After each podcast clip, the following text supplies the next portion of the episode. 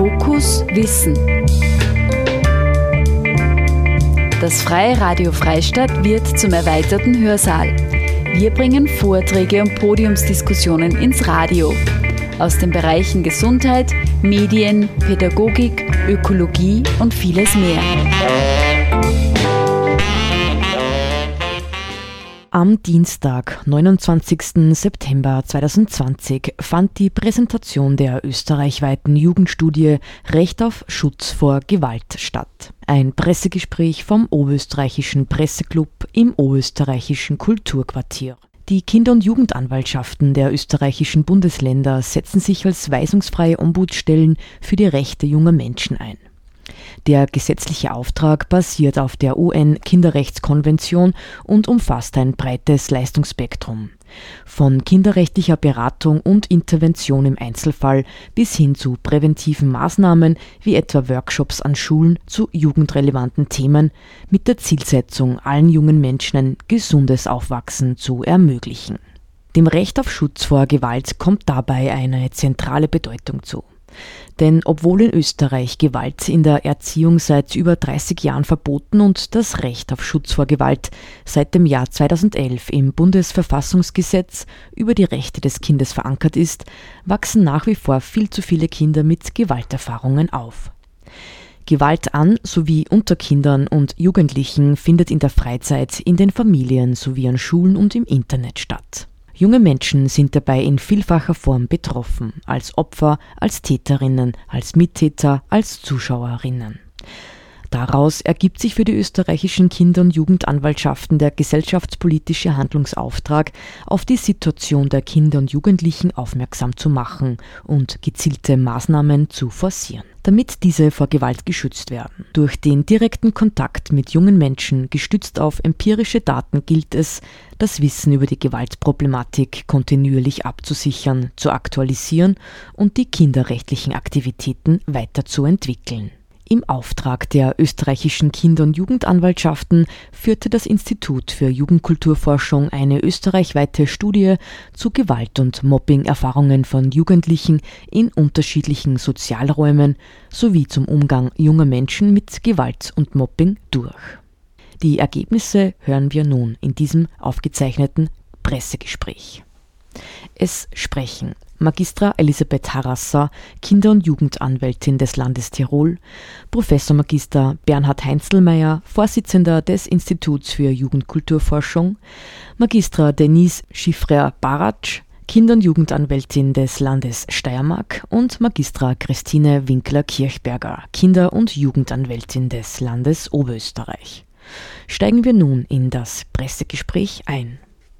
Meine sehr geehrten Damen und Herren, herzlich willkommen zur Pressekonferenz der österreichischen Kinder- und Jugendanwaltschaften. Ich darf Ihnen die Teilnehmer vorstellen. Das ist die Frau Magistra Elisabeth Harasser, Kinder- und Jugendanwältin des Landes Tirols. Die Kollegin Magistra Denise Schiffer-Baratsch, Kinder- und Jugendanwältin der Steiermark und zu meiner Linken Herr Professor Magister Bernhard Heinzelmeier, Vorsitzender des, Jugend des Instituts für Jugendkulturforschung. Die Kinder- und Jugendanwaltschaften der österreichischen Bundesländer setzen sich als weisungsfreie Ombudsstellen für die Rechte junger Menschen ein, mit dem Ziel, ihnen allen ein gesundes Aufwachsen zu ermöglichen. Dabei kommt natürlich dem Recht auf Schutz vor Gewalt eine ganz zentrale Bedeutung bei. Und obwohl seit über 30 Jahren das äh, Recht auf gewaltfreie Erziehung in Österreich verankert ist, erleben und wachsen nach wie vor viel zu viele Kinder mit Gewalterfahrungen auf. Gewalt passiert in den Familien, an den Schulen, im Internet, in der Freizeit und junge Menschen sind in vielfacher Form davon betroffen. Und wir alle haben in den letzten Wochen und Monaten erlebt, anders sein kann. Gerade die Kinder und Jugendlichen haben ihre Anpassungsfähigkeit unter Beweis gestellt. Ich glaube, es ist jetzt an der Zeit, dass wir die Situation der jungen Menschen in den Mittelpunkt rücken. Vor allem dürfen diejenigen nicht vergessen und zurücklassen, die eben belastet sind, die benachteiligt sind, die Gewalt die emotional und körperlich vernachlässigt werden, die von Krankheit oder Behinderung betroffen sind oder all jene, die sozial isoliert sind. Sie alle brauchen unsere gesellschaftliche Unterstützung. Und neben der körperlichen Gesundheit, denke ich, ist es auch ganz wichtig, dass es und nun an der Zeit, dass wir die psychische Gesundheit der jungen Menschen auch im Auge behalten. Pressekonferenz auch unter das Motto stellen, wir brauchen eine Kinder- und Jugendschutzstrategie. Äh, es ist dringend gefragt. Im Auftrag der österreichischen Kinder- und Jugendanwaltschaften hat noch vor dem Lockdown das Institut für Jugendkulturforschung den Auftrag erhalten für die Studie, die jetzt präsentiert wird. Eines der zentralen Ergebnisse ist natürlich auch, wie geht es den Jugendlichen im Jahr 2020? Und die großen gesellschaftlichen Themen wie Klimawandel, Wirtschaftskrise oder Pandemie äh, lassen natürlich auch die 14- bis 18-Jährigen nicht unberührt. Entsprechend ist die Suche nach Sicherheit und Halt einer der wichtigsten Orientierungspunkte. Dies spiegelt sich auch in der Umfrage wider, wenn 78 Prozent der Befragten angeben, sie fühlen sich in ihrer Familie sehr sicher und sie weisen sie damit als wichtigsten Lebensbereich aus. Nach der Familie folgt der Freundeskreis, der für fast 70 Prozent ein sehr sicherer Ort ist. Im Vergleich dazu wären Schule, Arbeitsplatz und Großraum Europa als weniger sicher empfunden. Während bereits vor der Corona-Krise die gesellschaftliche Zukunft eher negativ gesehen wurde von den jungen Menschen, gab es immer bei allen Jugendstudien so eine Ambivalenz, dass die persönliche Zukunft durchaus als positiv gesehen wurde. Nun hat sich aber während der Corona-Krise hier auch die Situation verändert und viele junge Menschen sehen auch die persönliche Zukunft eher negativ so geben etwa 80 Prozent von ihnen an, dass sie Angst davor haben, ihren Job zu verlieren oder gar keinen zu bekommen. Und 70 Prozent fürchten sich vor einer aufziehenden Wirtschaftskrise und ihren Folgen. Und für die genauen Ergebnisse darf ich jetzt an Herrn Professor Heinzelmeier übergeben. Herzlichen Dank.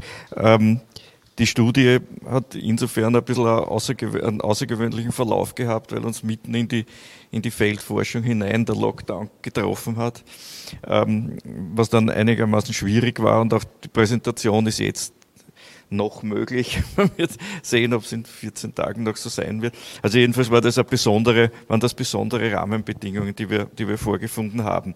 Ähm, was man ähm, einleitend sagen muss, ist, dass das zentrale Thema, um das diese Studie kreist, das wurde ohnehin schon gesagt, das Bedürfnis, das große Bedürfnis der jungen Menschen nach Sicherheit ist, nach, nach sicheren, stabilen Lebensverhältnissen. Das war schon vor der Corona ähm, äh, vor dem Corona-Aufkommen, äh, um es mal so zu sagen, äh, so und hat sich nach der, nach, im Laufe, im Verlaufe der Corona-Krise verstärkt. Das heißt, das heißt, Sicherheit steht im Mittelpunkt, die Suche nach Sicherheit auf allen Ebenen, ähm, in aller Breite, wie man halt den Sicherheitsbegriff aus, ähm, ausdifferenzieren kann.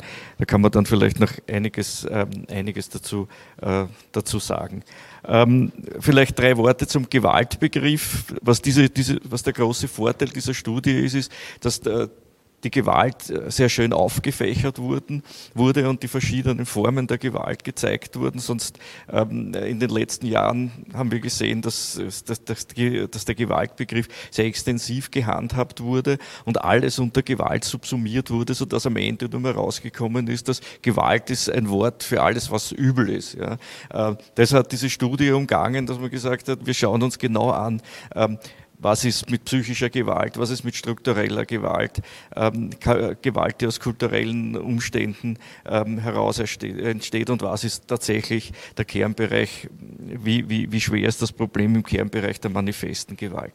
Was schon, ähm, was schon gesagt wurde, ist, dass ähm, der wichtigste Ort der Sicherheit die Familie ist. Auch das ist im Zuge der Corona-Epidemie hat sich diese, diese Tendenz verstärkt, wie wir das aus verschiedenen anderen, ähm, anderen Studien, die wir in der Zwischenzeit gemacht haben, gesehen, äh, gesehen haben. Äh, die Zukunft der Jugendlichen, das muss man wirklich dazu sagen, hat sich im Verlauf der Corona-Krise verdüstert. Wir sprechen von einer Zukunfts, ähm, äh, Zukunftsverdüsterung und Sicherheit in dieser, in dieser Zeit, wo man sehr, sehr verunsichert in die Zukunft äh, blickt, erwirbt man primär in der Familie und dann im Freundeskreis. Es ist hin, hinzuzufügen, dass der Freundeskreis ähm, in der Corona-Zeit ziemlich unter Druck gestanden ist, weil die Jugendlichen nicht mehr die Möglichkeit ge gehabt haben, in ihrer gleichaltrigen Gruppe, ähm, die ja ein Instrument zur Lebensbewältigung ist, äh, vernünftig, äh, vernünftig zu kommunizieren und vernünftig, äh, vernünftig zu leben. Man wird auch in der Folge sehen, dass bei Gewalterfahrungen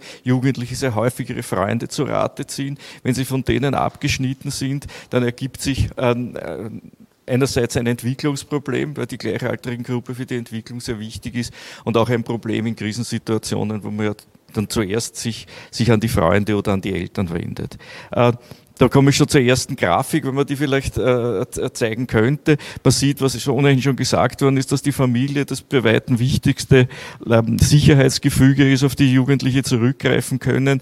Äh, danach gefolgt vom, äh, vom Freundeskreis. Wenn Sie dann weiter nach unten sehen, dann äh, sind es äh, vor allem ähm, vor allem diese großen politischen Strukturen, äh, die wenig, die wenig Sicherheit geben. Also vor allem Europa ist nicht unbedingt das, was bei Sicherheitsfragen im Mittelpunkt steht, auch dass der nationale Rahmen ist es nicht unbedingt, wenn wir schon, ähm, wenn wir diese, diese regionalen ähm, äh, Strukturen sich anschauen, dann ist es der Wohnort und noch das Bundesland, wo man eine, höhere, äh, sehr hohe noch eine relativ hohe Identifikation hat. Wir wissen aus anderen Studien, dass auch besonders wichtig die Region geworden ist. Also das heißt die Region als Heimat. Äh, das muss man auch dazu sagen, wenn es um Sicherheitsgefühl geht. Wir haben ein bisschen eine Renaissance des, Heimat, des Heimatbegriffes, der Heimat überhaupt. Österreich ist wieder wichtig, das Österreich-Bewusstsein ist wieder wichtig. Österreich als mein Land, das mir, das mir Sicherheit gibt. Ja.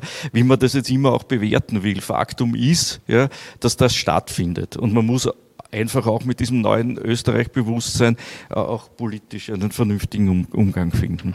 Wenn wir die nächste, äh, uns das nächste äh, Chart anschauen, dann sieht man, wo, in welcher Art äh, junge Menschen Gewalt erfahren. Was wir an, dem, ähm, an, an diesem, diesem Chart sehen, ist, dass, dass wir einen Überhang an, an Gewalterfahrungen haben, zum Glück, die, ähm, äh, die aus, der, aus der Kommunikation, aus der Sprache, äh, aus, aus der Sprache kommen. Das heißt, wir haben haben haben es hier mit, mit kulturellen Formen der Gewalt, mit strukturellen Formen zu tun. Also manifeste Gewalt ist äh, zum Glück, also in den ganz starken Ausprägungen, äh, doch nicht, nicht das das, das Zentrale, was, was quantitativ, was das Quantitative betrifft.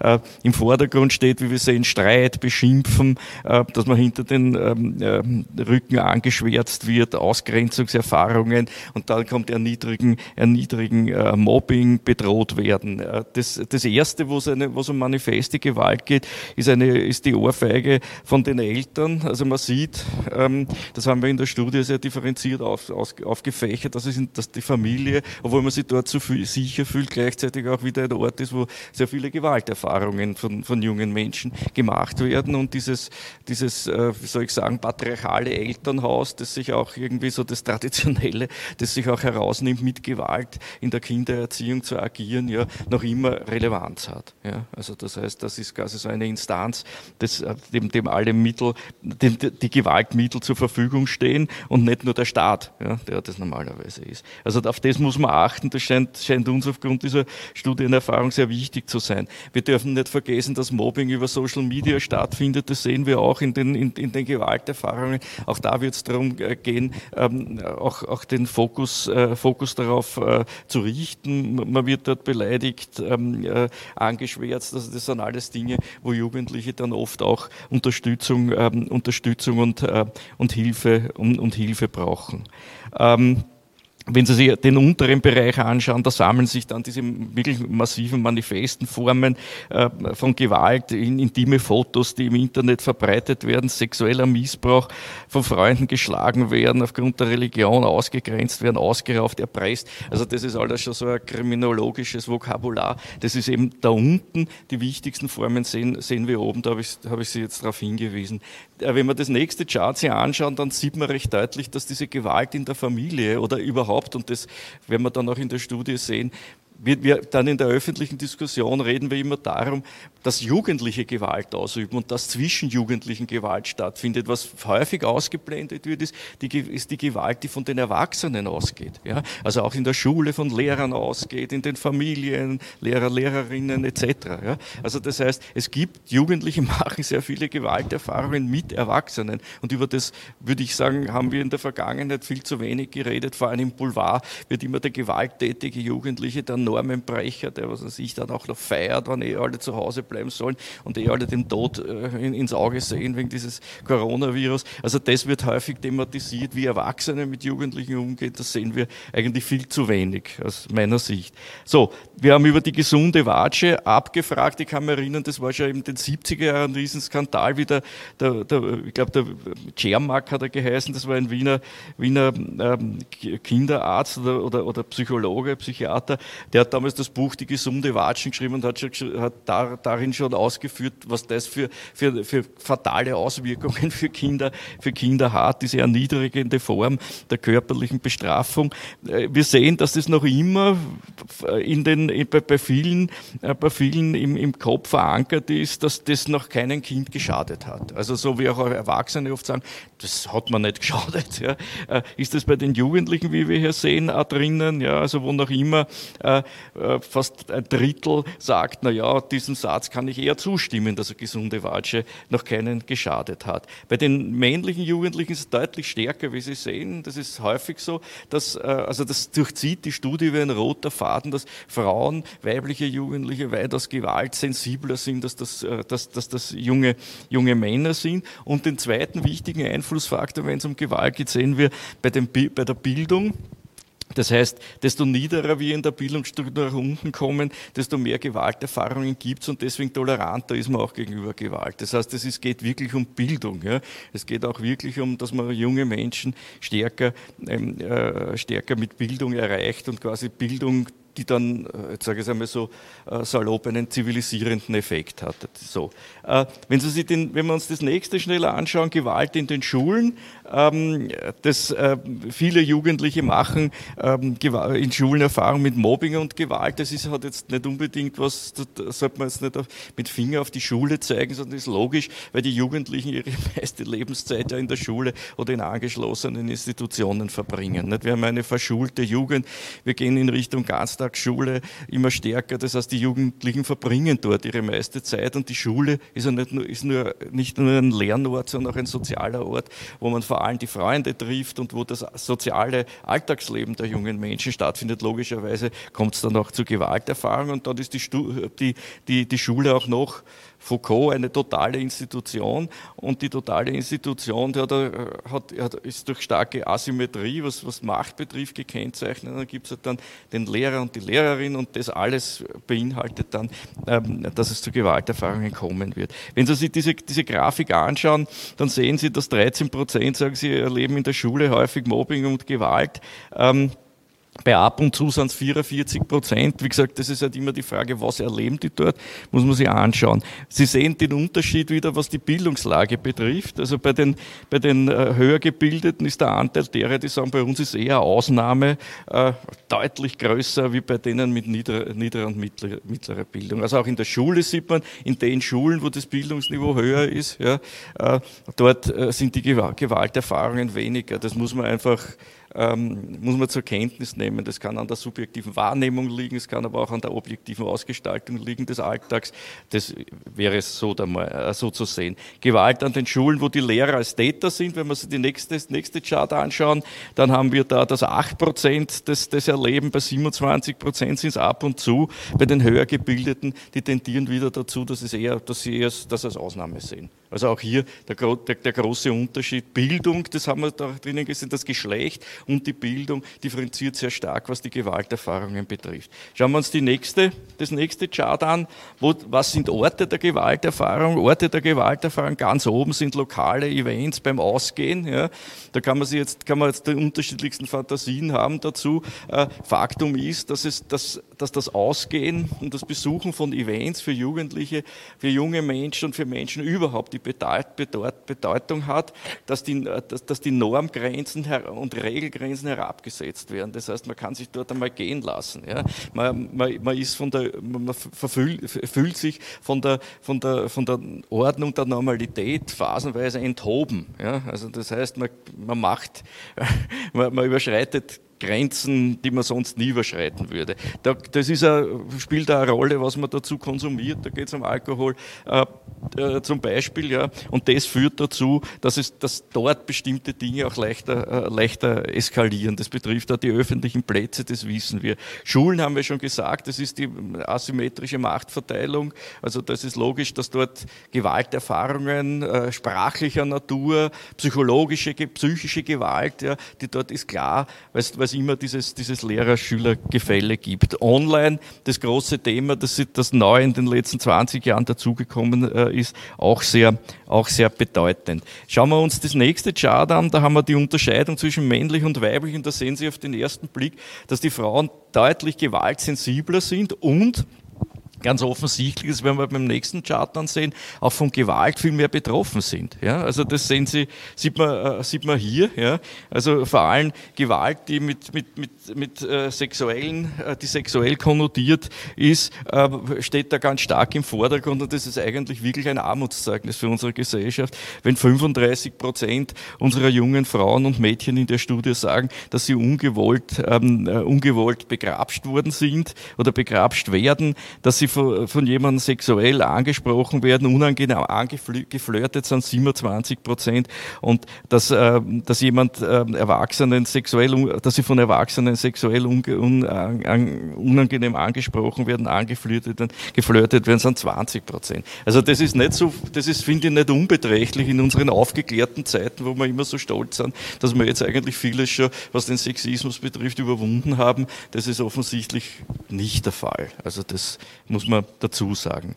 Das ähm, vorletzte Chart, das ich Ihnen noch zeigen möchte, ist die Bereitschaft, Hilfe zu holen, ist bei den Jugendlichen ist bei den, ähm, äh, ist bei, werden wir dann sehen, bei den Jugendlichen hoch, mit wem, ähm, ob sie die, auch die Bereitschaft, ähm, sich äh, mit jemandem über die eigenen Erfahrungen zu unterhalten, darüber zu reden, das ist ganz, ganz, das ist ganz, ganz wichtig, dass man einfach darüber spricht. Da sieht man, dass das, ähm, dass das doch über 80 Prozent sind, die uns sagen, wir, wir, wir sprechen darüber.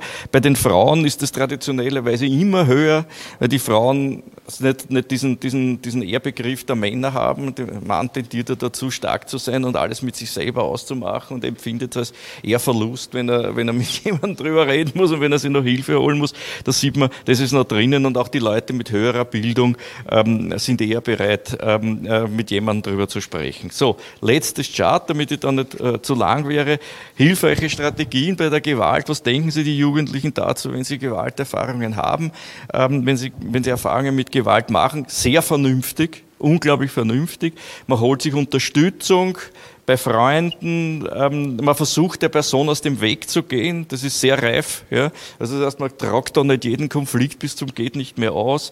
Ähm, man, äh, man, man, entzieht sich dem, dem Konflikt. Also das, man, man meldet das beim Seitenbetreiber, man blockiert, wenn es im Internet ist, äh, man geht zu den Eltern, ja, etc.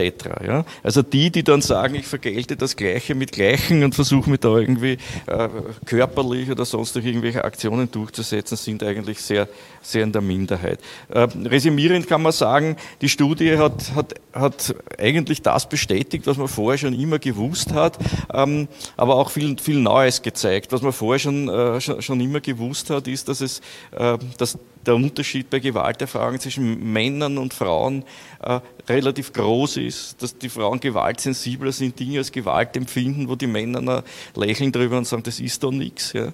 Ähm, und das Zweite auch in einem höheren Ausmaß Gewalterfahrungen haben und das Wichtige diese, dieses Bildungsgap ist, ja, dass du, desto weiter wir in den Bildungsschichten herunterkommen, dass das, das, die Problematik wir dort, dort ein anderes Gesicht haben und nach einer stärkeren Intensität, stärkere Intensität vorfinden.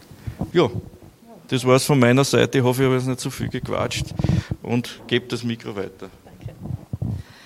Ja, ich möchte trotzdem die Schule noch einmal als Ort der Gewalterfahrung äh, herausgreifen, ohne sie jetzt an den Pranger zu stellen. Und wie der Herr Professor Heinzelmeier schon äh, erwähnt hat, natürlich äh, äh, erleben äh, oder befinden sich die Kinder und Jugendlichen sehr viel in den Schulen und verbringen da auch die meiste Zeit. Trotzdem, äh, die Ergebnisse der Schule belegen, dass Mobbing als Gewalterfahrung, also die Gewalterfahrung ist, die Jugendlichen, Jugendliche am häufigsten erleben und der Schauplatz dafür ist auch in sehr vielen Fällen die Schule. Auf die Frage, äh, wo es am ehesten zu Bedrohung und Gewalt kommt, haben wir jetzt äh, bereits gehört, äh, nennen 36 Prozent der Befragten neben den öffentlichen Plätzen, auch mit 36 Prozent, die Schule. Das heißt also, dass die Schule keinesfalls dieser Ort ist, wo man sich optimal entwickeln und entfalten kann, sondern die Schule kann auch ein ziemlich bedrohlicher Ort sein, je nachdem natürlich, welche Arten der Gewalt äh, vorkommen. Als Mobbing definieren die Jugendlichen äh, übrigens ein Verhalten, das darauf abzielt, jemanden über einen längeren Zeitraum äh, physische und oder auch psychische Schmerzen zuzufügen. Das reicht dann von regelmäßigen Bedrohungen, Beleidigungen bis hin zu tätlichen Angriffen. Und äh, in der, in der Großzahl, Großzahl der Fälle geht diese Gewalt von Gleichaltrigen aus. Es geht aber diese Gewalt auch von Lehrpersonen aus und das äh, sollten wir uns auch noch einmal genauer anschauen. Vielleicht noch einmal, ich möchte die Ergebnisse noch einmal kurz äh, herausgreifen. 13 Prozent der Jugendlichen haben angegeben, dass Mobbing und Gewalt äh, sehr häufig zu beobachten ist an ihrer Schule und 44 Prozent äh, berichten, dass sie ab und zu Mobbing äh, beobachten. Und vor allem die Angehörigen der niedrigen und mittleren Bildungsschichten beziehungsweise Jugendliche mit Migrationshintergrund sind besonders davon betroffen. Das Ausmaß äh, von Mobbing und Gewalt von Lehrpersonen äh, gegenüber Schülerinnen und Schülern gaben acht Prozent mit häufig an und 27 Prozent mit ab und zu. Die Jugendlichen aus den niedrigen und mittleren Bildungsschichten sind mit 10 Prozent betroffen, also auch wieder mehr als alle anderen.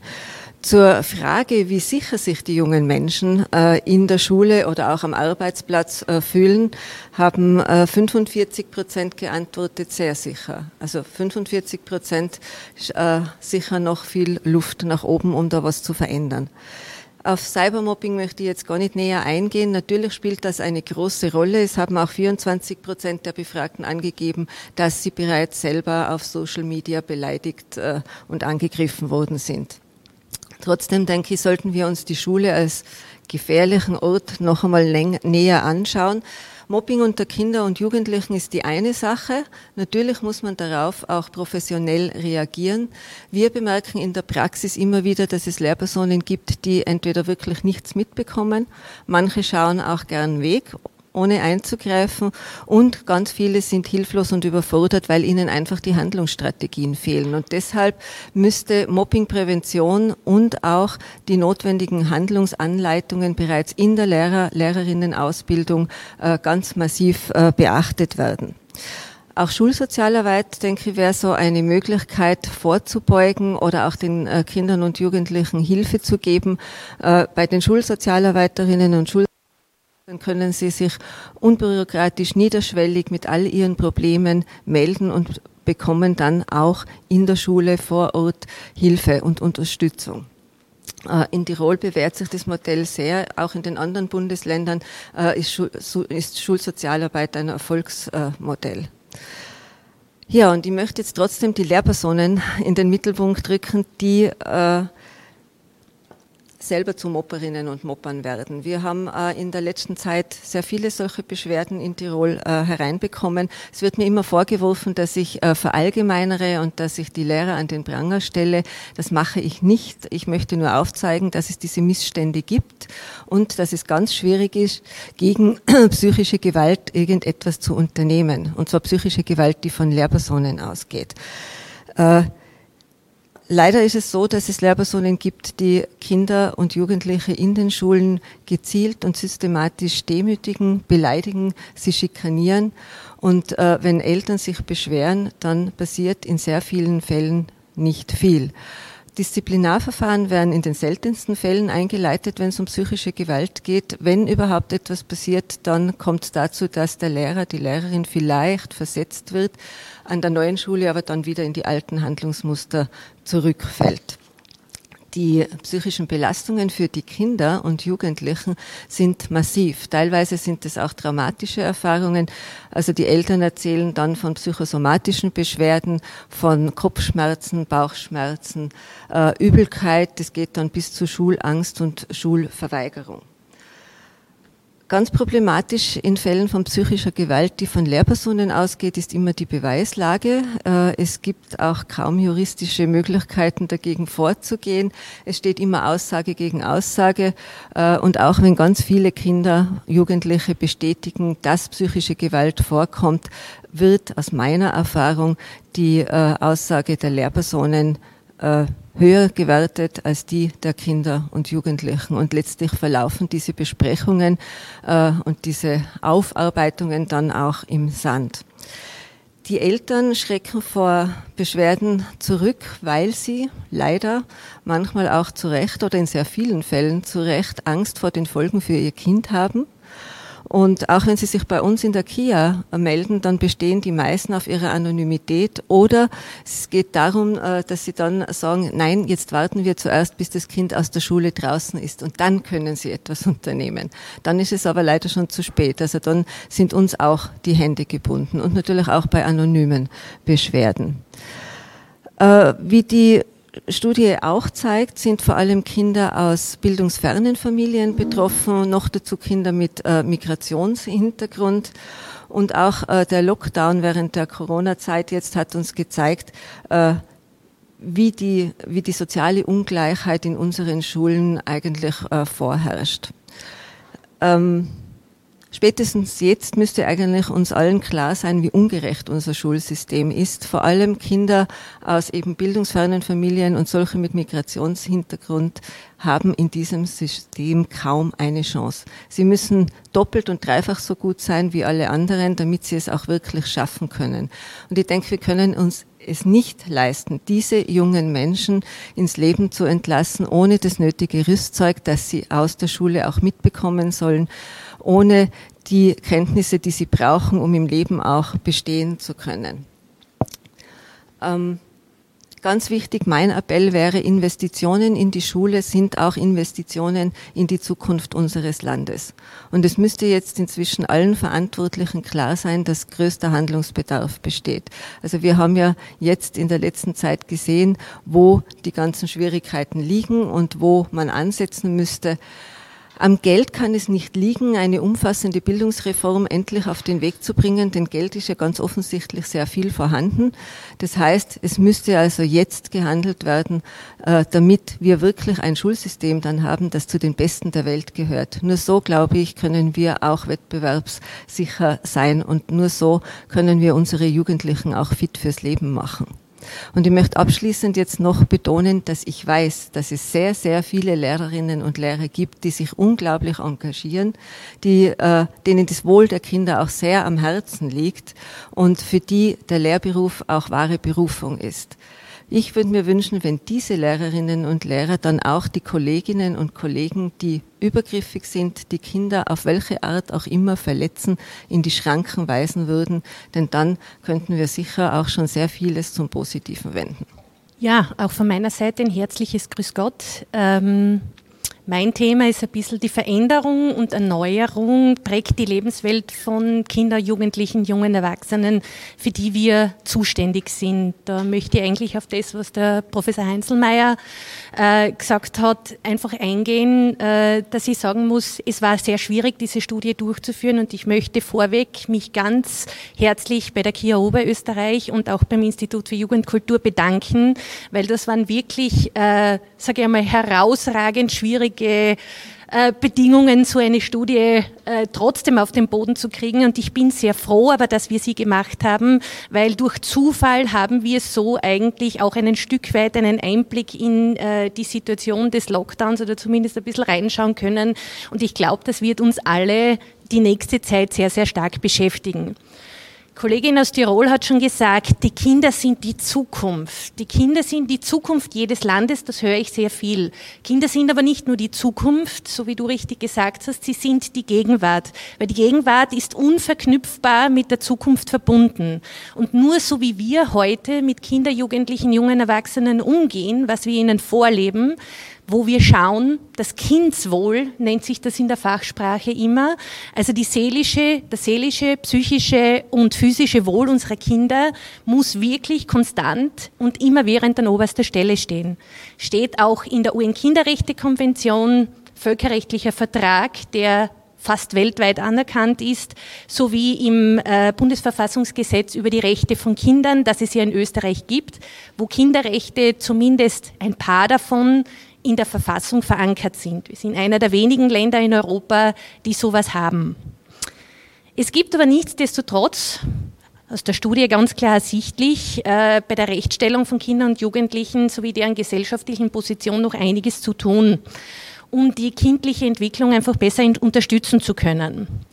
Die Corona-Pandemie, das haben wir gesehen, hat äh, Unterschiede sehr deutlich hervorgebracht, ähm, hat verändert, die Lebenswelt von Kindern und Jugendlichen verändert und geprägt. Äh, die Auswirkungen, glaube ich, werden erst in den nächsten Monaten und Jahren richtig sichtbar werden. Ich glaube, wir sind da erst ganz am Anfang ähm, und wir werden sehen, was die nächsten Monate noch bringen. Das wissen wir auch alle nicht. Gewaltbereitschaft als vermeintlich adäquates Problemlösungsmittel scheint zugenommen zu haben. Die gesunde Watschen, wir haben es von Ihnen schon gehört, Herr Professor, ähm, jedes im Schnitt ungefähr vierte Kind dürfte noch von der gesunden Watschen in der Erziehung betroffen sein. Und da sagen wir ganz klar, jedes Kind, das eine Gewalterfahrung in der Erziehung hat, ist ein Kind zu viel. Es gibt daher bei uns Kinder- und Jugendanwaltschaften schon einige Angebote, um dem entgegenzuwirken. Wir haben natürlich die klassische Einzelfallberatung, in der wir Kinder, Jugendliche, junge Erwachsene und deren Lebensumfeld, also Eltern, Großeltern, wen auch immer, äh, bei Sorgen, Wünschen, Problemen, Anliegen beraten und unterstützen und ihnen auch helfen, gewaltfreie Strategien zu erarbeiten, wenn Gewalt ein Thema ist. Ähm, diese Einzelfallarbeit macht es aber auch möglich, unseren gesetzlichen Auftrag zu erfüllen, nämlich auf systemischer Ebene dann hinzuschauen, was läuft in der Praxis wirklich schief und auf systemischer Ebene auf die Entscheidungsträger einzuwirken, dass Rahmenbedingungen für Kinder und Jugendliche und junge Erwachsene verbessert werden in Österreich. Es gibt natürlich darüber hinaus auch noch Bundes bundesländerspezifische Angebote. Wir haben die kinderanwaltliche Vertrauensperson in den Kinder- und Jugendhilfeeinrichtungen in vielen Kinder- und Jugendanwaltschaften schon verwirklicht. Wir haben Anlauf- und Koordinierungsstellen bei Mobbing die auch schon in einigen Bundesländern da sind. Und das gibt durchaus, ich kann es aus meiner Kia Steiermark-Erfahrung sagen, äh, durchaus den Eltern Unterstützung und Halt, weil, wie du richtig gesagt hast, es ist die Angst, etwas zu tun, sehr groß. Aber wenn da eine weisungsfreie äh, Stelle, eine Anlaufstelle ist, dann ist zumindest die Hürde etwas leichter zu nehmen. Aber da müssen wir auch noch ganz viel tun. Präventions-, Informations- und Hilfsangebote sind, das ist auch der Studie zu entnehmen, wichtiger denn je. Es ist klar, Kinderrechte werden erst dann eingehalten, wenn sie im alltäglichen Leben auch gelebt werden. Dazu müssen diese Rechte bekannt sein. Dieses Wissen und Bewusstsein wächst mit kostenlosen Kinderrechte-Workshops, die die Kinder- und Jugendanwaltschaften anbieten an den Schulen. Hier gehen sogenannte Kinderrechte-Botschafter an die Schulen, um altersspezifisch, also da gibt es verschiedene Formate dieser Workshops, Kinder und Jugendliche zu informieren über ihre Rechte. Aber es reicht nicht, wenn Kinder, Jugendliche über ihre Rechte informiert sind. Es ist auch wichtig, die Eltern zu informieren. Es ist wichtig, die Multiplikatoren zu schulen. All das wird von den KIAs in unterschiedlicher Ausprägung übernommen. Einer der zentralsten Sätze für mich, ähm, dass mein Handeln als Kinder- und Jugend am Weltin auch prägt, ist, Kinder, haben, Kinder und Jugendliche haben Verantwortung und es liegt an uns allen, ihnen diese Verantwortung altersadäquat zu ermöglichen. Damit das aber gelingen kann und die Kinder und Jugendlichen wirklich Verantwortung und damit auch die Zukunft, von der wir immer sprechen, übernehmen können, ist ein gewaltfreies Aufwachsen und die Achtung der Kinderrechte, die ja eine spezielle Form der Menschenrechte sind, einfach unabdingbar. Und an das möchte ich als Kinder- und Jugendanwältin oder wir als Gesamtheit, als KIA Österreich einfach appellieren. Es ist wichtig, Kinderrechte zu haben. Es ist wichtig, Kinderrechte zu achten, weil nur so können wir die Zukunft positiv beeinflussen. Zum Abschluss möchte ich noch ein bisschen auf oberösterreichische spezifische Tendenzen eingehen, aber auch äh, Zahlen, die gesellschaftliche Entwicklungen aufzeigen. Denn wir haben hier in Oberösterreich schon mehrere Studien in den vergangenen Jahren durchgeführt und gerade die Zahlen hinsichtlich der Mobbing-Erfahrungen in der aktuellen Studie schließen auch an Fragen unserer vorhergehenden Studien an. Und wir haben auch oberösterreichische Zahlen herausgenommen, die sich aber weitgehend im Bundesschnitt bewegen. Und bei der aktuellen Umfrage berichten etwa 11 Prozent der befragten Oberösterreicher, dass an ihrer Schule es häufig 11 äh, Prozent berichten, dass es an ihrer Schule häufig und 46 Prozent geben an, dass es an ihrer Schule zumindest ab und zu zu Mobbing und Gewalt an, unter den Schülern kommt. Damit zeigt sich, da können wir an die Studien von 2013 und 60, 16 anschließen, eine deutlich steigende Tendenz. Und ich glaube, da müssen wir einfach sensibel sein und darauf reagieren. Und wenn wir wissen, dass das Risiko für gewalttätiges Verhalten erhöht wird, dramatisch erhöht wird, wenn entsprechende frühkindliche Erfahrungen vorliegen, heißt das eben, für wirkungsvolle Prävention müssen wir in der Familie und in der Schule ansetzen. Also das muss auf vielen Ebenen erfolgen. Und auch wenn ich nochmal zurückkomme zu dieser Umfrage mit der gesunden Watsche, auch dazu hatten wir in Oberösterreich im vergangenen Jahr eine Umfrage, die sich aber an die Erwachsenen, also über 18-Jährigen gerichtet hat. Und hier haben ein Fünftel der Befragten dieser Aussage, eine gesunde Watsche schadet niemandem, zugestimmt. Wenn jetzt in der aktuellen Umfrage fast ein Drittel der Jugendlichen diese Aussage befürwortet, dann finde ich das extrem alarmierend. Und es ist sozusagen wirklich ein Aufruf, dass wir für eine wirksame Trendumkehr es unerlässlich ist, hier im Schulbereich vor allem auch bei den jungen Menschen wirklich anzusetzen mit verpflichtenden Präventionsmaßnahmen, damit diese Einstellungen und Verhaltensmuster nicht weiter tradiert werden und wir hier sogar einen Rückschritt erreichen. Denn es ist klar, vor einigen Jahren war es nicht so hoch, da waren wir schon weiter. Ein weiteres Trendergebnis aus meiner Sicht sind vor allem die Erhebungen äh, hinsichtlich mit sexualisierter Gewalt, die wir auch aus der Beratungserfahrung bei der Kinder- und Jugendanwaltschaft kennen. Etwa, dass jedes dritte Mädchen angibt, begrapscht worden zu sein und dass vor allem im Zusammenhang mit Cybermobbing hier in den letzten Jahren eine deutliche Zunahme erfolgt ist. Und wir nehmen auch in der Beratung wahr, dass zwar viele Mädchen wissen, dass es strafrechtlich nicht erlaubt ist, aber sie dennoch aus Angst und Scham davor zurückschrecken, sich Hilfe zu holen oder gar eine Anzeige zu erstatten und es auch zurückzuführen ist eben auf Mythen und Fehleinschätzungen, äh, es sind einfach Vorurteile, Verharmlosung und es kommt heute halt sehr oft auch zu einer Art Schuldumkehr. Das heißt, es wird oft das Verhalten des Täters gerechtfertigt und die Opfer geben sich sehr häufig eine Mitschuld an der erlebten Gewalt. Hier gilt es überall anzusetzen und wir haben die Forderungen zusammengefasst noch in unserer Presseunterlage und abschließend noch der Appell wirklich nachdrücklich. Jetzt ist es an der Zeit, alles in unserer Macht Stehende zu tun, um die Zukunftschancen der heutigen Generation junger Menschen zu wahren. Und hier braucht es eine umfassende Kinderschutzstrategie, die ansetzt, aber vor allem auch in den Bildungsbereich. Ja, ich bedanke mich für Ihre Aufmerksamkeit und gerne stehen wir auch noch für Fragen zur Verfügung. Einmal für Oberösterreich. Äh, ist eine schwierige Situation im Lockdown gewesen. Wir haben zum Beispiel die Kinder, ich spreche jetzt von so unter Zwölfjährigen, gar nicht erreicht, denn die KIA ist sehr viel mit Workshops an Schulen unterwegs, auch in Kindergärten mit Präventionsangeboten und da kommen wir in Kontakt mit Kindern, die haben uns vollkommen gefehlt.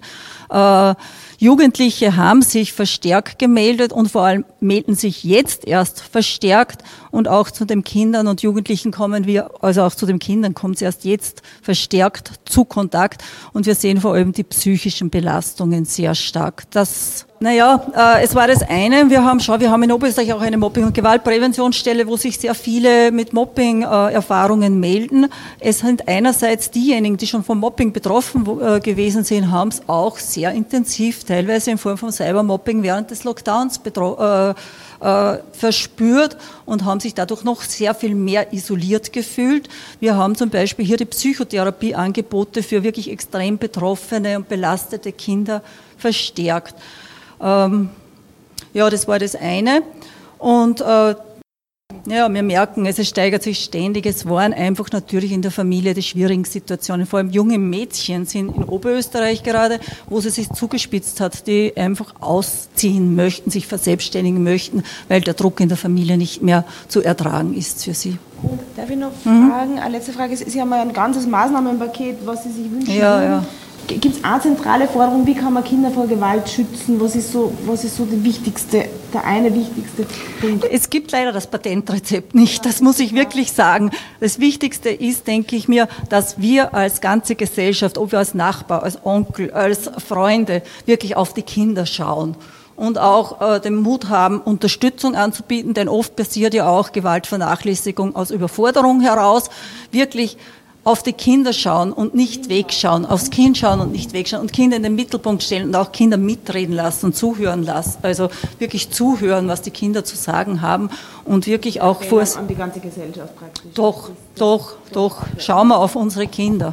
Wenn es äh, einen Rückschritt gibt, sozusagen, was die Einstellung zu der gesunden Watschen betrifft, ähm, ist sowas auch bei der sexualisierten Gewalt zu beobachten? Zum Beispiel, dass junge Männer wieder mehr die Einstellung haben, na, das ist eher ein Kompliment, wenn ich am Hintern grabsch oder solche Einstellungen.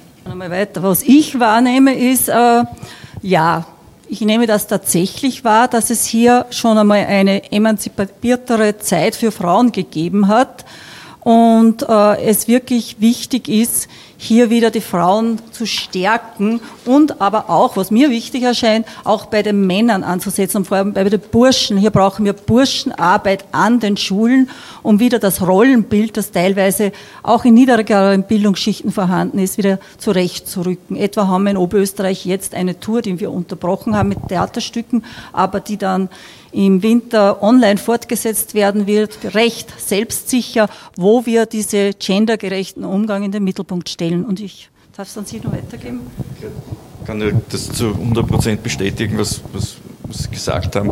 Ähm, worauf ich noch vielleicht zusätzlich noch hinweisen möchte, ist, dass wir in einer Gesellschaft leben, in der sich das, was man gesellschaftliche Spaltung nennt, immer, immer stärker zeigt und dass es eine, ein, ein oberes Gesellschaftsdrittel gibt, das, das sehr liberal ist und, und, und auch diese, diese, diese aufklärerischen Ideale hochhält und dass wir aber, dass sie, die, die unteren Sozialschichten ab der Mitte ab erst da immer stärker davon, äh, davon entfernen. Und das Problem, von dem wir hier reden, da reden wir tatsächlich von, von jungen Mensch, Menschen aus bildungsfernen Milieus und aus den unteren Sozialschichten. Sozialschichten. Also dort, ist, äh, nehmen, dort nehmen, wir, nehmen wir stärker wahr. Das heißt nicht so, dass man jetzt die anderen alle freisprechen muss, aber, aber, aber es gibt, ich sage es einmal so, in den unteren Sozialschichten durchaus, was das betrifft, auch Bildungs- und, und, und Vermittlungsdefizite, da kann man, noch, kann, man noch mehr, kann man noch mehr machen. Also das heißt jetzt nicht, dass man es, so möchte nicht verstanden werden, dass wir es oben gar nicht finden, aber, aber nur da unten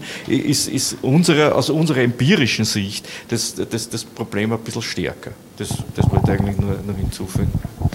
Wenn man jetzt so diese drei Blöcke hernimmt, also Gewalt durch, in der, durch die Familie, durch Lehrer und durch, durch Gleichaltrige, äh, wie würden Sie denn die gewichten? Welche sind denn Menge, zahlenmäßig das größere, das größte Problem und welche, wo gibt es weniger Fälle und äh, wie haben sich die, die alle entwickelt? Sind die alle in den letzten Jahren schlechter geworden, besser geworden? Kann man da einen allgemeinen Trend sagen? Äh, kurz, ich tue mich schwer, hier wirklich Trends zu setzen, weil es greift ineinander. Wer Gewalt in der Familie erlebt, ist oft in der Schule dann auch nicht so präsent, wird leicht zu einem Mobbing-Opfer. Also Gewalt äh, ist nicht so eindimensional. Äh, was wir eben aus unseren Studien sehen können, ist Mobbing auch sehr präsent geworden durch die letzten Jahre, weil wir auch das Tabu aufgebrochen haben, weil darüber gesprochen wird. Das muss man auch auf der einen Seite sehen.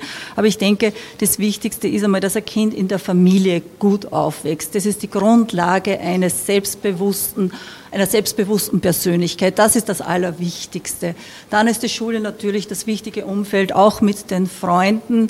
Und hier müssen wir zusammenhelfen, dass es eine gute Schulkultur gibt. Und das mit den Lehrern ist einfach so, dass wir immer wieder sehen, wie die Kollegin eben gesagt hat, es ist ein ganz ein wichtiger Beruf. Und ich würde mir wünschen, dass wirklich die Besten aus unserer Gesellschaft wirklich diesen Beruf machen, dass sie diesen Beruf auch lieben und gern machen.